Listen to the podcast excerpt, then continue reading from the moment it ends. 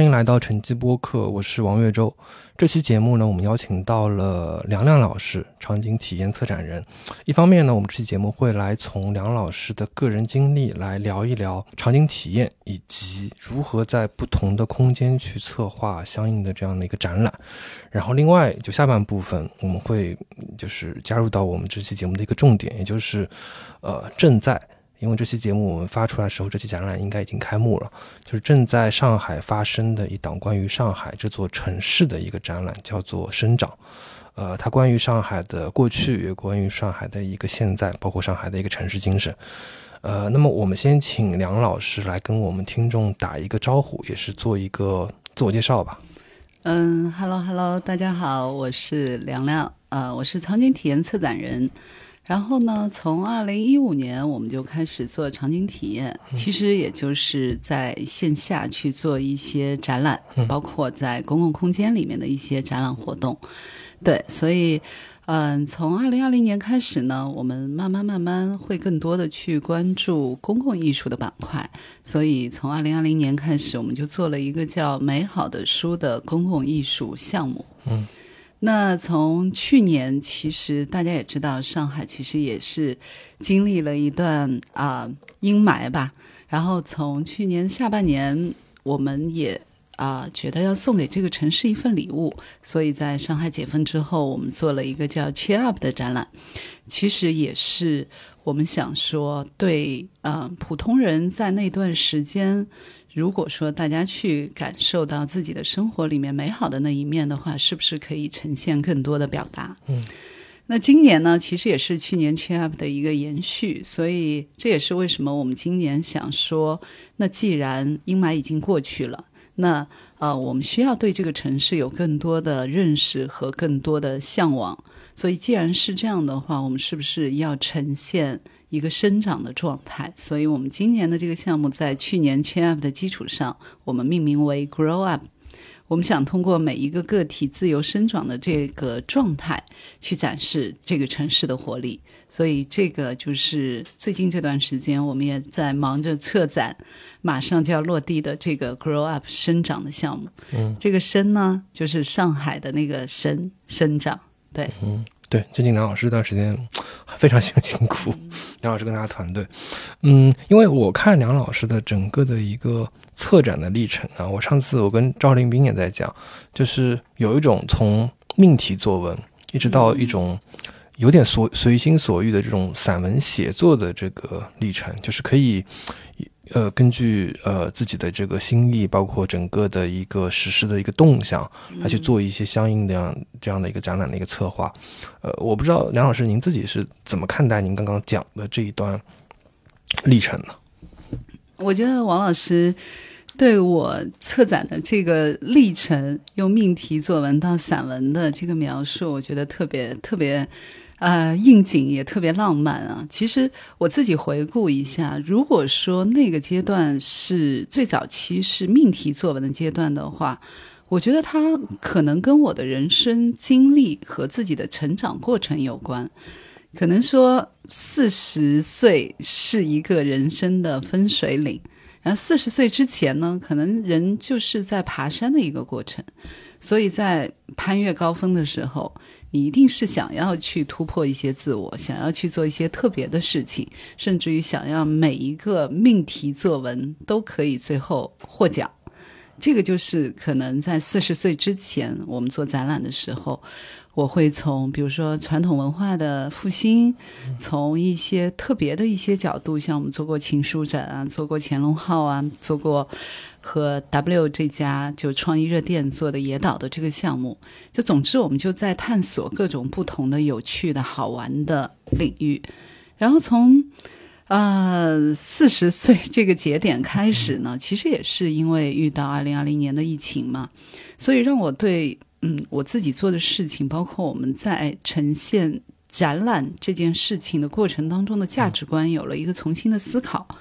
也许。嗯，策展对我来说，最终我们是想去普适性的去表达每个大众他们的需求，以及我们想呈现给大家更多有情感、有温度的作品。所以越是探入内心深处，你越会发现，其实真正能打动人心的力量，就是那些平凡普通的人和事。所以这也是为什么说，嗯，如果你呃穿越高峰的时候，也许下山的过程当中，你也能看到更多的美景，甚至于当你就是走到了市井的啊人群当中的时候，可能那才是更鲜活的生活。那所谓的艺术，不就是高于生活？我们能去总结一些、体现一些大家喜欢的那些东西吗？嗯，就可能是从一个有范围的一个场里面扩大到全世界，可能全世界都是你可以发挥的一个场域。就不管是在，因为美好的书，我记得第一次，我当时二零年，应是第一年是二零年是吧？嗯，二零年开始策划，二零二一年四月二十三号世界读书日开始落地。啊，对，就是我第一次看到这个项目，我就觉得很新奇。就是首先它是。在不同的地方游牧，嗯，就有时候是在世纪会的一个广场里，就是它是在一个地铁口跟世纪会的一个交接处，对，有时候是在这个口袋公园，嗯，然后后来其实我又记得游牧到一些上海之外的地方，包括像浮梁，嗯，包括像阿那亚，包括应该还去到一些别的地方吧。是是是，对，就是我觉得这个就是整个的一个过程，包括他你刚刚讲到里面的这个内容，就美好的书，它如果就是简单介绍的话，它其实就是通过书来去作为一个相应的媒介，然后去搭配不同的策划，然后去就是呈现给大家。嗯，呃，所以说我不知道您自己在这个策划这个展览过程当中是怎么样来通过就是书这样的一个媒介来去抓住就是。路人，因为我记得你在其他博客里也提到，他在有些不同的地方可以抓住很多，就是很有有很多非常新奇的化学反应出现。嗯，是为什么是书这个主题呢？其实，呃，我们当时在策划的时候，就是想找一个特别普适性的一个点，嗯，可能它是一个特别微小的点，但是可能它和大部分人有关。所以书这件事情呢，因为我们从小到大都看过很多书。嗯，可能有的书对我们有一些启发，给到我们治愈的力量，甚至于是可以给到我们力量。所以这些感受只是存在于书和我们之间。但如果说我们现在愿意把曾经有一本书打动我的理由分享出去，让更多的人也能感受到你的故事、你的力量的话。我觉得这个其实最终美好的书就是人和人之间的情感连接，嗯，甚至于是说两年以后到今天，我们对美好的书是有一个新的解读。其实每一个人都是一本美好的书，嗯，当你愿意去打开你的扉页，去展示你自己的这些篇章的时候，可能每个人可以在书里面发现，就是跟他们有关的故事，也能给到他们。这些启发的力量，对，所以当时我们就选了书这样的一个命题，但是它是书，也是不只是书。我们刚才说，我们只是用策展的形式，让大家去在线下去推荐一本书，写一封书信。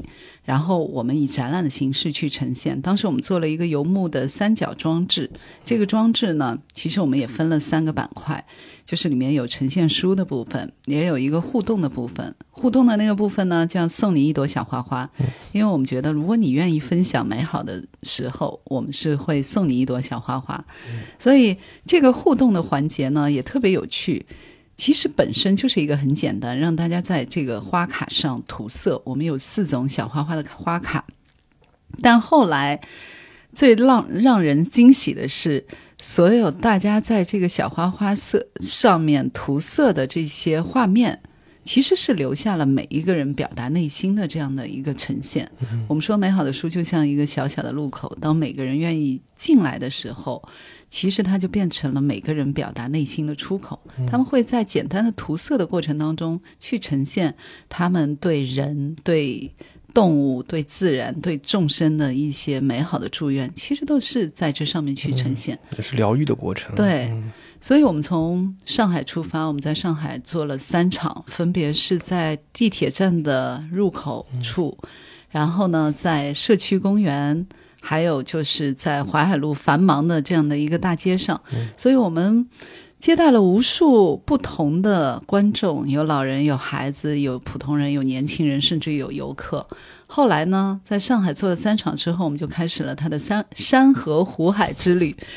我们被邀请到了阿那亚戏剧节，嗯后来又去到了浮梁艺术在浮梁这个大地艺术节的茶山上。所以至此之后，美好的书呢，我们说从城市出发，就去到了更广阔的山野之间。嗯，对，现在回想起来，这两年其实。可能呃，对我来说也算是一份礼物吧，因为它就像一个礼礼物袋一样。我们到了一个地方，其实就收集了很多大家给到我们的礼物，然后我们又像圣诞老人一样，在下一场中把这些礼物袋又分享给新的观众。所以今年四月份，我们又做了一个美好的书两周年的展览，主题叫“附近的回响”。嗯，我们是希望。在阴霾过去之后，希望大家可以走向你的附近，在走向附近的过程当中，你就能成为附近。嗯，对，在这个过程中，你也肯定遇到了很多，就是就可能你之前不一定能够遇到的一些人或事情。嗯，可以跟我们的听众分享分享。我觉得这个可能对你来说也是一个非常宝贵的一笔，就是经历跟财富。对，呃，其实。大家其实都还是喜欢听故事的，所以就像刚才说的啊，那我这个圣圣诞老人就开始打开我的礼物袋。嗯，从我们第一场开始呢，其实，在我们第一天，二零二一年四月二十三日读书日的当天，是我们第一天开展，来了一个观众，翻开了当时我们在现场陈列的一本书，叫《想象你是一颗飞翔的种子》。这本书呢，其实是北京的一个朋友推荐给美好的书的。它的作者是小野洋子，啊，它是小野洋子的一本诗集。然后这个观众呢，站在那里看了很久很久，可能有差不多一个小时吧。他后来说，他其实是把这本书全部翻完了。第二天呢，他又来到了现场，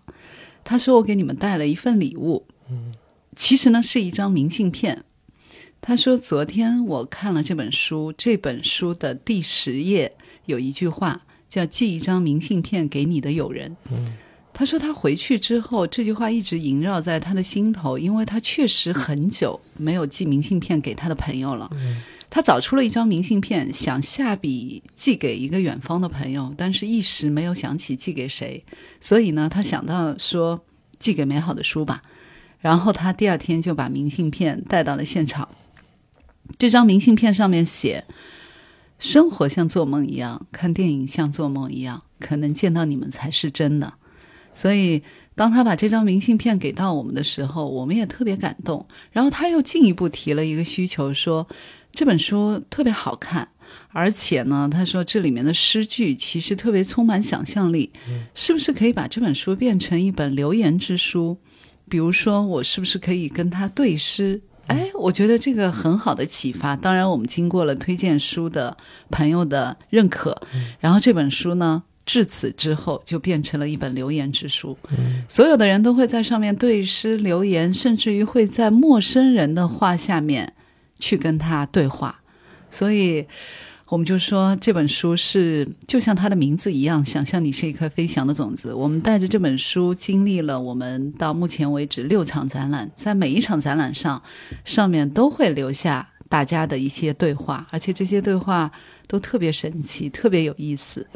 对，这是我们第一天遇到的第一个故事，然后成就了我们里面这样一本像种子一样长长满翅膀的这样一本书之后的一些经历。呃，如果再要分享一个的话，我其实想分享一个我们在浮梁的故事。嗯，因为浮梁是一个村子，它是一个移民村嘛。然后，因为大地艺术节在这边做了展览之后，其实它越来越多的被大家认可。最有意思的是，在浮梁这个韩溪村里，所有大地艺术节的志愿者其实都是他们本地的村民。对。然后呢，因为我们也是二零二一年秋季展的邀约艺术作品嘛，所以当我们去到了浮梁，且我们这个装置被按在了浮梁最高的一个山头上。然后呢，前几天呢，村民会小心翼翼的来到我们的这个空间，因为他们不知道是什么。嗯，包括一些志愿者也会上来。其中呢，有一个志愿者，他也是本地的村民，他带着他的妈妈一起来到山头，可能对他们来说不知道是什么样的一个项目。所以当时呢，我给他妈妈也拍了一些照片。当时拍了一张照片的时候，他女儿就说了一句话，她说：“可能这个照片是我妈妈这辈子拍的最好的照片了。”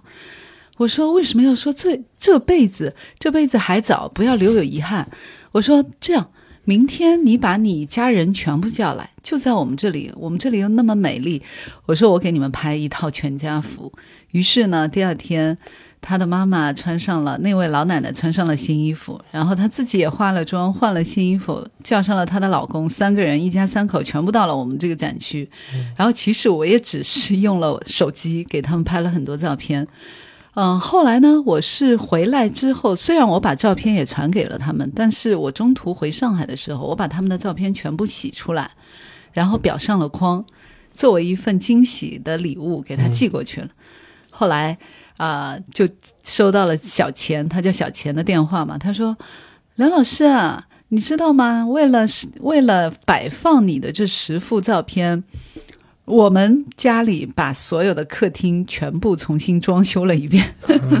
因为为了要承载我的这个照片嘛。他说我们本来的客厅其实是很很杂乱的，但是你的礼物太珍贵了，这个是我和美好的书的回忆，所以我要把这些照片好好的陈列。他说我现在的，他说我现在展览看多了，我自己的这个客厅也把它做成了一个展览。在我给大家观众去导览其他作品的同时，我还会把他们。观众带到他自己家里，说：“我给你们展示我和美好的书的故事。”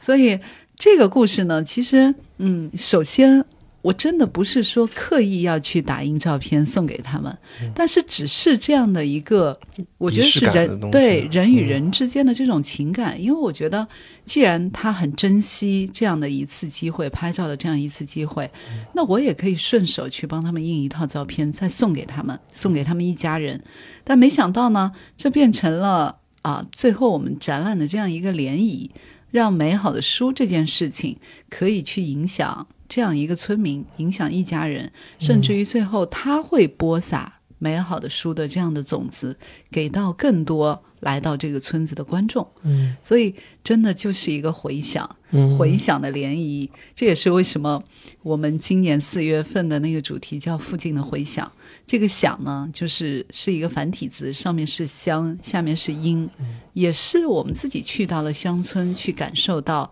乡村的声音，聆听土地的声音，聆听每一个质朴的村民的声音。最后，其实回到城市里，我们会聆听到自己内心的声音。嗯，对，这些声音都是有涟漪的，能够对无限的往外去一一点点去波动。就你刚刚讲的两个例子，其实。就是我感觉他其实都是通过书，通过美好的书这样的项目，只是创造了一些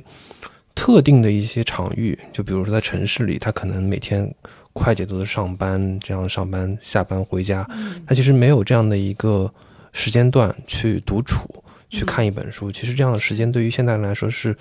越来越宝贵的。是呃，包括您刚刚讲的，就是在这个韩溪村，可能对于村民来讲，虽然他有这么大的艺术节，但是他，呃，可能还是需要有这样的一个特定的一个场景来重新审视一下他的一个家庭、一个家族，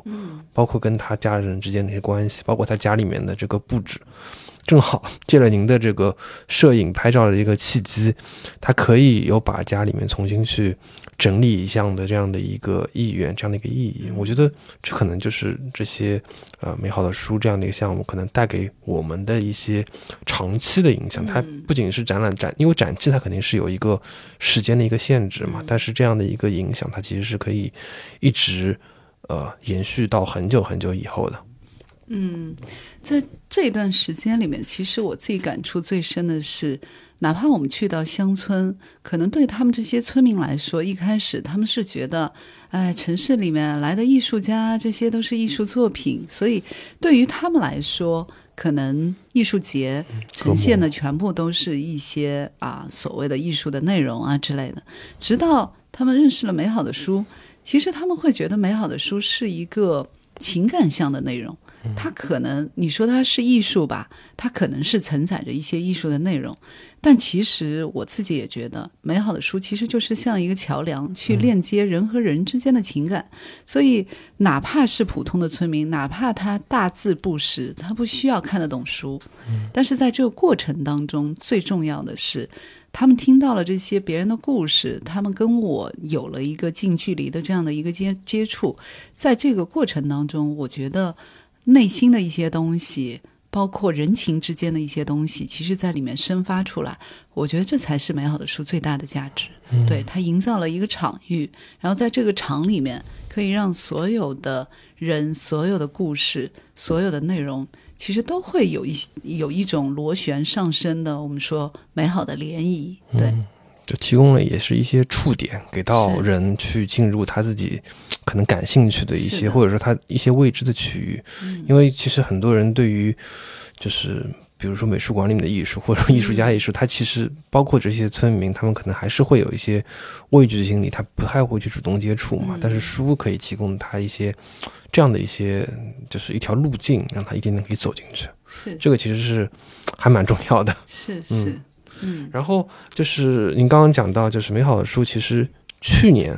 就去年上半年，因为上海其实挺挺不容易的嘛，然后去年其实就是转化成了这个 Cheer Up 的这个项目，就这个策划的过程，就这样的一个想法概念一个提出，你可以跟我们听众分享一下，因为我相信有很多听众其实当时包括我，其实看到了那个概念，看到设计会，其实都我我自己其实是主动过去看了，当时因为还跟您不认识嘛，我当时也去看，我觉得那个。每把椅子上面的内容，包括整个概念，都是非常精彩的。是，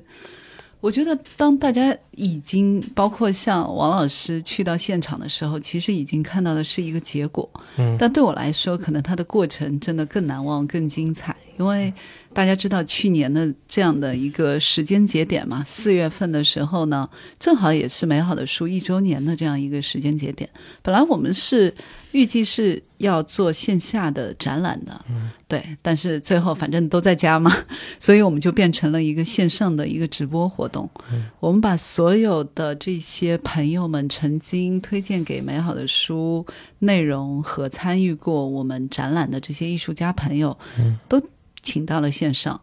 所以在那一次直播的过程当中，真的，我们那一次的主题叫“如令萤火一般”，就是每个人都是微光嘛。对我们是希望可以让他们的力量、他们的温暖去照亮每个人的心灵。所以当时在线上有三十多位，真的，我们就是一个车车轮战，从下午两点，后来直接直播到晚上六点多。所以大家的那些表达，大家的那些对。嗯，整个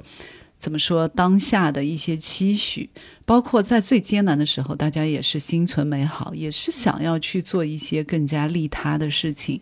所以当时对我的触动特别大的是，直播完了之后，我就在想，等我们就是真的啊，可以去做一些线下的事情的时候，是不是能够送给？这些人一份礼物，送给整个经历了上海这段过程当中的平凡普通人这样一份礼物。所以我从五月份就开始策划，带到就是解封之后，我们就是想做一个展览的内容。既然美好的书一周年的展览做不了，那我们就做一个特别展览吧，就叫 Cheer Up。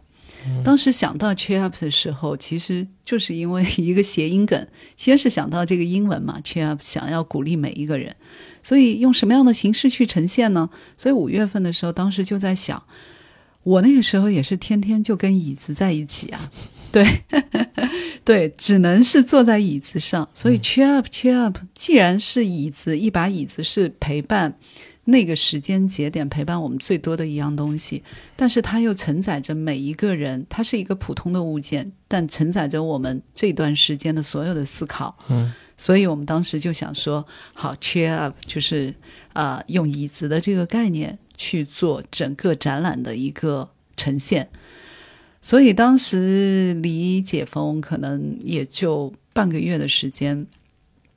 基本上是不可能完成的任务。因为所有当时物料也没有办法准备，快递也进不来，再加上完全没有办法去见面和就是所有的艺术家或者是合作方，全部都是在线上。所以当时也邀约了艺潮，艺潮的小伙伴们，因为他们也是一个艺术家的一个呃授权机构嘛，所以当时艺潮的小伙伴也特别给力，也马上联系了几位艺术家。所有的艺术家，包括我自己这边联系的合作方和艺术家，当他们知道这是一份送给上海的礼物。每一个人都是积极参与，在最短的时间里，大家就交出了在一把椅子上去呈现的艺术作品的这样的一些方案。包括除了展览之外，我们也邀约了一些表演艺术的小伙伴们。当我们去跟他们说，我们希望大家就是嗯，解封以后可以用这样的一个鼓励大家的精神，不仅是静态的展览，也可以是有一些表表演形式的时候，每个人。都特别激动，而且就有一位音乐人就跟我说，他们太期待舞台了。这三个月可能就是没有办法去表达自己，这个对他们来说是一个特别好的机会。所以我们经过了很短暂但很漫长的这样的一个筹备过程当中，当当时其实最让我们感动的是一位南京的艺术家段革新段老师，因为因为嗯，就是可能一些客观条件的。限制，我们就想说，哎，那所有的艺术家索性就在上海邀约吧，因为会比较方便嘛。但后来南京的那位段革新老师，他说，呃，我想送给，我也想送给上海一份礼物。虽然我在南京，但是啊，因为我也心系上海，我在上海有那么多朋友，所以他的那个作品名字叫 Hope。他说。我想把这份希望结成果实送给上海。虽然我不在上海，但是我也想为上海就是去加油鼓劲。嗯，但是最重要的是呢，他的作品虽然寄到了上海，但是他人过不来。当时南京过不来，嗯，所以当时他的有一个果实一样的就是作品，有一百零八颗，也代表着一百零八颗希望的果实嘛，是需要我们在现场完全全程去给他去布置的。所以到后来，我们在开展前一天，我们在布展的时候，其实旁边会有很多观众，已经有很多路人。当时他们就跟我们一起把一百零八颗这样的果实缠上去。我们当时录了视频给段老师，段老师特别激动，他说：“这才是真正的这个作品的圆满。我把这份希望带到了上海，然后有上海人民一起去完成了这个作品。所以他也很开心这样的一个过程。”所以这就是我们当时做 Cheer Up 的这个啊原因，也是在我们最短的时间内也得到了世纪会的这样的一个支持。因为如果不是他们给到我们场地给到这样的支持的话，我们不可能在短短一个月的时间里去落地这个项目。对，当时我记得我见他们负责人项目总的时候，我就跟他说，如果真的要做这个项目，我也希望 Lin 你可以 all in 进来。因为这是我们共同经历的事情，所以哪怕世纪会，我也希望作为世纪会的决策人、负责人，其实我们都可以每天在现场去给大家导览。后来果然也是做到了。嗯，但在整个展期内啊，虽然时间不长，也就两个星期的时间，两三个星期的时间，但那个时候其实疫情也很反复的，所以过程里面我们也经历了当时可能有几次疫情的反复。但是我们真的是坚持了下来，其中有一个嗯，还让我挺感动的一个故事，就是一个小姑娘，她每天都来，然后呢，我她来了几天之后呢，因为我们现场有一个互动，其实也是画小椅子嘛，然后她就每天画一把小椅子，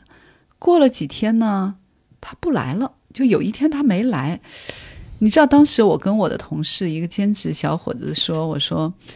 你知道吗？就是我现在的心态特别像《小王子》这本书里面等待小王子的玫瑰花。曾经他来的时候，他在我身边的时候，我不懂得珍惜。然后他现在不在了，我突然有一种等待的心情。就他前两天每天都来，哎，到了这今天的这个时间节点，为什么他没有来？所以我在想说，哎，会不会他家小区被封了，他不能出来了？正当我在。就是在思考这个问题的时候，远远的那个手扶梯上，他和他的妈妈就是趁着手扶梯下来，而手扶梯旁边呢，正好是有我们的 logo，cheer up。当他们向我招手的时候，哇，我当时真的眼泪都要掉下来了。当他们走近我的时候，我直接第一句话对他妈妈说的是：“你知不知道此时此刻你们的出现对我们意味着什么？一个就是观众对我们的信任和认可和期待，一个是我们对所有观众的这样的一份等待，全在跟你们的这样的一个感情里面。我说什么话都不要说，先把微信加上。”至少我可以知道，就是你们是什么原因。他说没有，今天就是晚了一点嘛。然后后来他们在现场也是画了那个小椅子。然后这个姑娘呢，至此之后他每天都来，整整十六天时间。我跟他有了这样一个约定：你每天来，你在现场画一把小椅子。等到最后一天，我们把你所有的十六把小椅子做成一个展览，呈现在一把大椅子上。对，所以他特别开心。就在那一天，他们回去的路上，也是坐着那个手扶梯在往上走，旁边还是有 “champ” 两个字。他们回首回头跟我招手，我们互相说了一声再见。你知道，我从来没有觉得“再见”那个词在当时有多么珍贵，因为真的那段时间，你不知道明天有没有可能再见到他们了。嗯，所以。这个故事我觉得很珍贵，嗯，包括到现在，这个孩子也跟我像朋友一样，我们每次展览他都会来，所以马上要开幕的 Grow Up，因为也在世纪会嘛，所以他这一次荣升为小小参展者，是 小小参展人也会参与到我们的展览上。嗯，是是是哪位啊？就是张子毅，对，小朋友，对他只有九岁。嗯，他会带什么？就是什么样的一个，就是作品？这一次对吗？在 Grow Up 上。其实这次 Grow Up 呢，我们说啊，我们是想呈现每一个人自由生长的状态嘛，在上海这座城市，在这片土壤上，所以我们把每一个人比喻成一颗种子，然后我们在现场呢，用代表着这些呈现种子的容器，啊。其实就是我们用纸箱的这样的一个形式去做这样的容器，然后每个人呢都可以用一个纸箱去呈现他们的那种就是生长的状态。嗯，所以我们给这个小朋友寄了一个纸箱，当然这个纸箱是我们统一定制的，然后让他自由发挥，可以在纸箱的里面，可以在纸箱的外面去创作他和这座城市的城市记忆。嗯，对。OK，非常期待。嗯，对这个你刚刚讲的这个故事，其实我看了这次，就是您之前给我发的那个一个，就是等于说展册嘛，里面有非常多的策展人，呃，非常多的参展人。就这些参展人，我相信也是梁老师，应该是每一个都会去一个个去深聊的。就是你可以跟我们听众也分享分享，这里面哪些参参展人你是怎么样去发现，然后怎么样去跟他沟沟通，然后发现了哪些。比较奇特的一些，呃，市民的一些故事嘛，因为里面其实不仅是有专业的艺术家，也有很多其实就像我一样比较大众的这样的一些市民。是，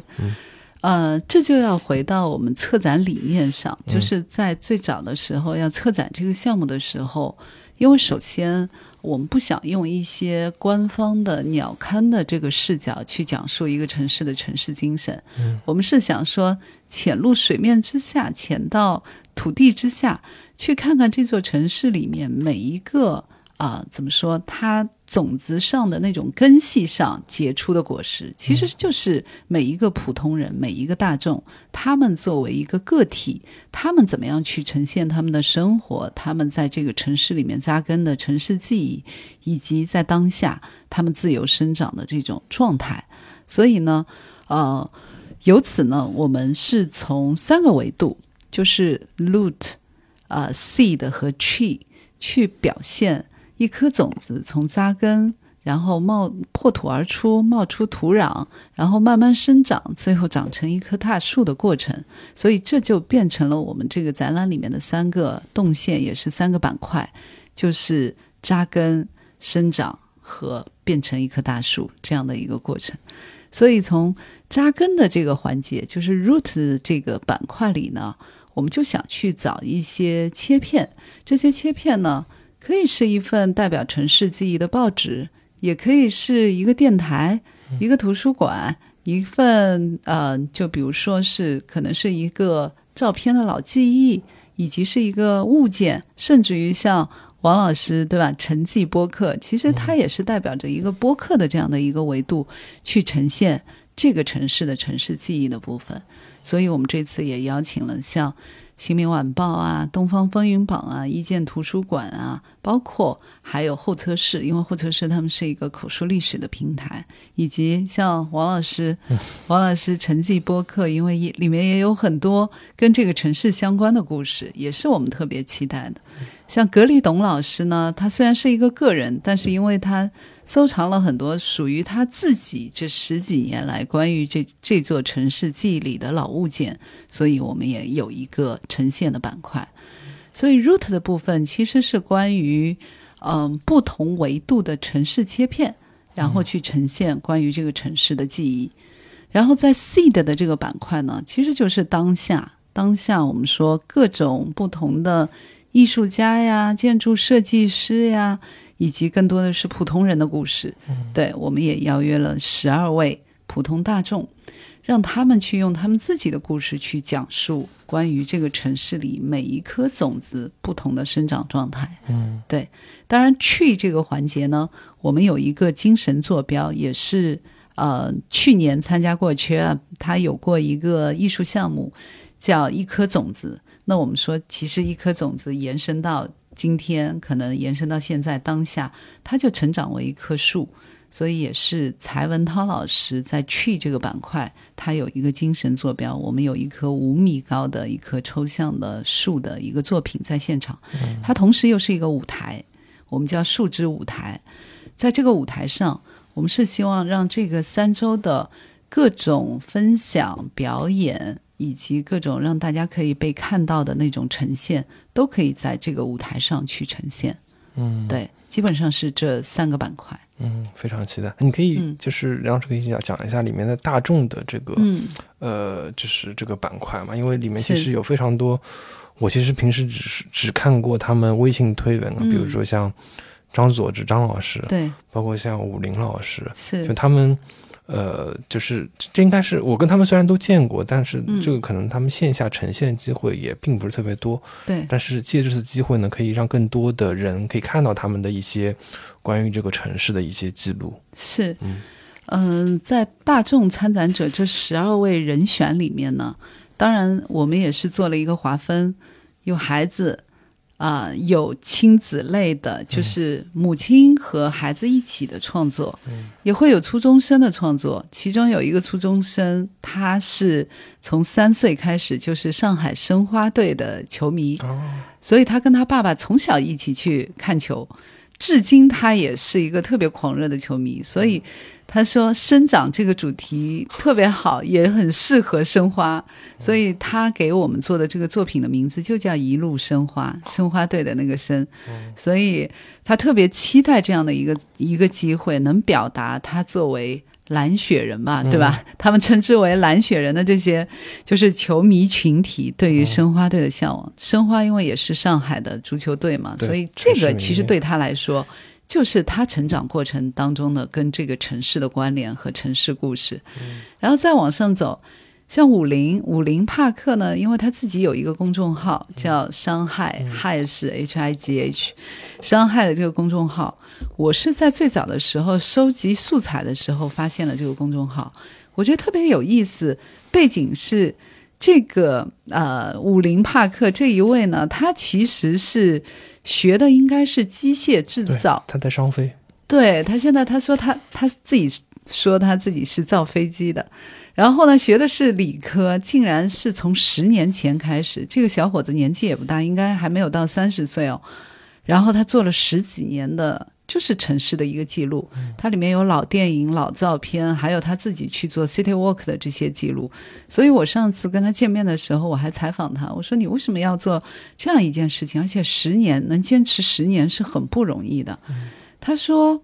我作为一个上海人，我就想更多的了解上海这座城市。那最好的方式就是用记录把它记录下来。”然后竟然没想到这一记录就陪伴了，可能真的是他三分之一的人生啊！到现在，所以我觉得还挺有趣的，蛮有价值的，所以就邀请他来做展。然后他说：“哎呀，梁老师，我也没做过展览啊，虽然我有这些图片、有这些文字、有这些影像的内容。”我说：“没关系。”我说：“其实大众参展者，我们是希望把你的故事分享给更多的人，所以这个纸箱其实你就把它。”想象成一个展台，无非就是我们用什么样的方式去把这些图文去呈现，我们会帮你的。所以他最后也受邀参与了我们这个这个展览。还有一位您刚才提到的张佐之张老师，他特别有缘分，特别巧，他其实是我们上一届就美好的书两周年附近的回响这个展览的一名普通的观众。他在现场，我给他导览之后。他当时说：“哎，你们的这个展览特别好。”他说：“我就是一个经常会去观察附近的人。我住在天平路，然后他慢慢慢慢他就跟我延展开他自己的故事了。他在天平路，他一直在记录他自己的这个生长、长大和就是呃跟他家人在一起的这些故事，全都发生在天平路。他说他们家三代人全都在天平路上的国父英出生的。”所以他们和这条路有太多，就是他自己可以去讲述的故事。所以他有一个公众号，我后来专门去看了他那个公众号“天平路的那些人那些事”。所以我觉得，哪怕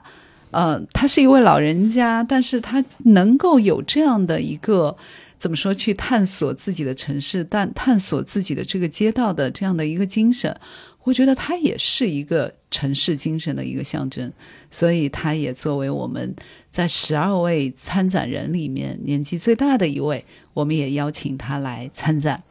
然后上周我跟刚跟他过完他的所有的内容，包括从小到大他的那些照片，我跟着他一起去回忆他的那些过往，让我也对。天平路这套这这个街道以及上海的这个城市以前发生的故事也有了更多的了解。嗯，对我我觉得这次这个 grow up 之后，可能可以延展出很多很丰富的一些后续活动，对线下的漫步啊，包括一些工作坊啊之类的，是的，就不一定是在展期之内嘛，就是包括听平路上去转一转啊，包括可能跟着武林走一走城市啊之类的，包括可能因为今年你刚刚讲到那个申花。就其实我也是申花球迷，我我下下周正好二十九号也是上海上海德比，哦，然后今年又是申花的三十周年，今年的十二月十号，哦，所以我今年可能也会去做一期关于申花的这个球迷文化的一个节目，因为上海申花的球迷文化确实是国内应该算是历史最悠久的这个球迷文化吧，就他们。是，就我不知道梁老师有没有关注过，今年因为申花的主场搬到了这个八万人嘛，他们对就在我家隔壁，对，就是他每次的这个主场比赛，他其实都会球迷自发的去组织这个看台上的这个 tifo，就他们自己会去，就是每个人可能一张这个有颜色的纸，然后通过看台上大概几万个人拼出一个图案出来，就全部自发啊，就是也没有。俱乐部去指导啊什么的，可能也是自己球迷会里面有人去负责印刷，有人去负责图案的设计，有人去负责这个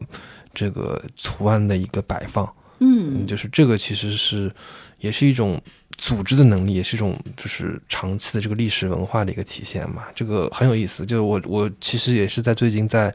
看他们的一些资料，后面看看有没有合适的球迷会的一些人可以去做一些这样的一些采访。我觉得这也是。就是上海城市里面历史的一部分，一个精神的一部分。对，我觉得这个特别感同身受。虽然我自己不是球迷，但是最近这段时间，自从八万人体育场修好了之后，嗯，最近几个周末排山倒海的那种，你知道，就是粉丝的呼喊。嗯。我真的不知道那里发生了什么，但是真的是排山倒海的声音啊！后来才知道，其实是申花的，可能是主场嘛。所以我后来还去问了那个参展的，就是初中生，他叫孙继尧嘛。他说：“对，他说梁老师，他说下一次如果是就是我们这边再再有那个比赛的话，他说我也可以邀请你去感受一下这种球迷文化的氛围，我觉得特别棒。所以这个小朋友也许可以也变成王老师你下一期这个节目的，对他也很会分享，对，可以变成嘉宾，对，去可能采访一个从三岁到十三岁，虽然可能只有十年，但是我觉得是一个作为小球迷的一个。”自己的感受吧。嗯，因为申花的球迷文化里面就有一条叫做“从小就是申花球迷”，就是一代一代啊，传承下去。因为我记得这赛季就是好像，因为每每每每一次主场比赛都会有一个国歌的领唱者，就之前好像有一轮比赛就是邀请了一家三口人。三代人，就从他的好像是外公，然后到他的女儿，到女儿的这个孩子。哦，这个应该很燃啊！三个人的都是，而且他会有一个，就是介绍这个领唱者时会有个小短片，就介绍这个 三代人的这个看球的传承的这个经历，就很有意思。哇，其实你说在一个城市里，嗯，有什么样的一件事可以凝结？这么多人一起的向往，一起的期待，而且能够持续那么长时间，我觉得可能，嗯，这件事情本身也是体体现了大家对于这座城市的热爱。你不管去到哪里，可能但凡在任何一个城市，只要有申花的比赛，他一定是会代表上海去参加这样的一个比赛。对，就是很多球迷也是会。就是请假，就是工作日。如果说外地有比赛，因为我上次正好去，你是不是去了山东？我去了，我去了湖州。哦，就上次正好是上海踢浙江，然后那场比赛，他全场也一共一共也就坐了一万多个人，然后其中大概五六千人都是申花球迷，就是把那个地方变成了上海申花的一个一个一个一个主场吧。哇！就它它的这个怎么怎么讲凝聚力，包括它里面会有很多，就是这个球迷会有很多不同的分工，有些人有人负责刚刚讲的那个 tifo 的制作，嗯，有人负责这个现场的这个领喊，因为它其实这个呐喊的这个节奏包括速率，其实也是需要有人去带领一下的嘛，嗯，对。所以我就觉得当下其实是特别需要这种，就是大家齐心协力，为了一件事燃起的这样的一种城市精神。所以我觉得，不管是申花也好，不管是我们刚才说的一些，可能只是某一些维度大家在做的这些小的努力、小的奉献，嗯，我觉得其实就是星星之火可以燎原。嗯有的可能是一把大火，有的可能是一些微光，但是只要在这个城市里，让更多人可以看到。这些希望，嗯，大家就会依然相信这座城市会越来越好。大家会依然相信，在这片土壤上，我们每个人都可以去生长出自己想要的这样的一个生长状态。嗯，对。哎，杨老师，我想问一下，就是你经过这次展览的这个策划阶段，包括认识了这么多。不同的艺术家，包括大众，就是上海市民之后，你对上海这座城市本身，包括上海的您刚刚讲的城市精神，有什么样的一些不一样的一些这个感受吗？是，我说之前是怎么样，现在大概又是怎么样？我我在今年过年的时候，嗯，去了一次广州，然后跟我一个成都的朋友一起去了广州，然后当时呢，我们在广州特别，呃，怎么说呢，就是。体体验了很多广州烟火气的那种街巷，我们去了很多地方，然后也感受了很多当地在地的文化的这个部分。所以后来呢，我的朋友跟我说了一句话，啊，因为我让他评价一下上海和广州的区别，然后他说了一句话，他说：“上海是世界的上海，广州是中国的广州。”然后呢，我仔细回味了这样一句话，我在想说上海。嗯，诚然，它是被称之为国际大都市，它有它精致的一面，有它国际化的一面。但是我作为一个土生土长的上海人，其实我是见识过它的那些烟火气的部分。从小到大，其实我们是感受过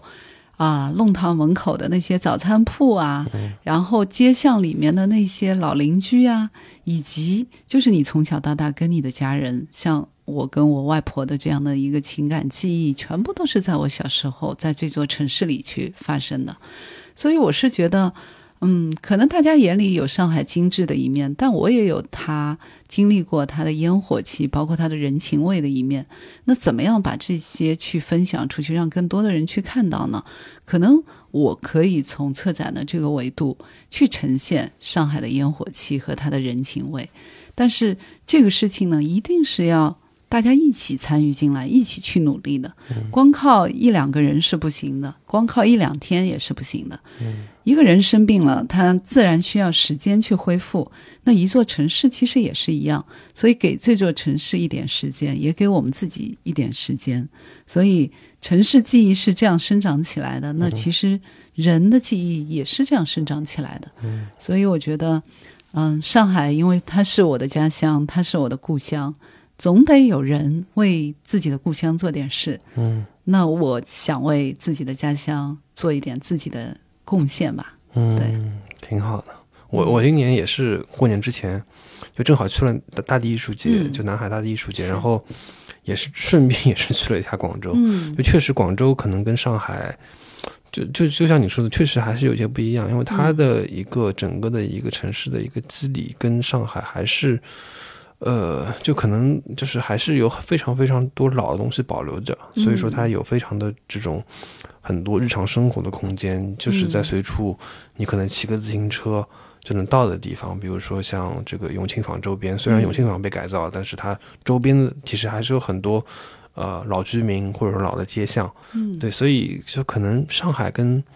呃广州不一样点，就是在于上海可能这些东西可能需要人去慢慢的去挖掘，慢慢去找，嗯可能可以去找到一些。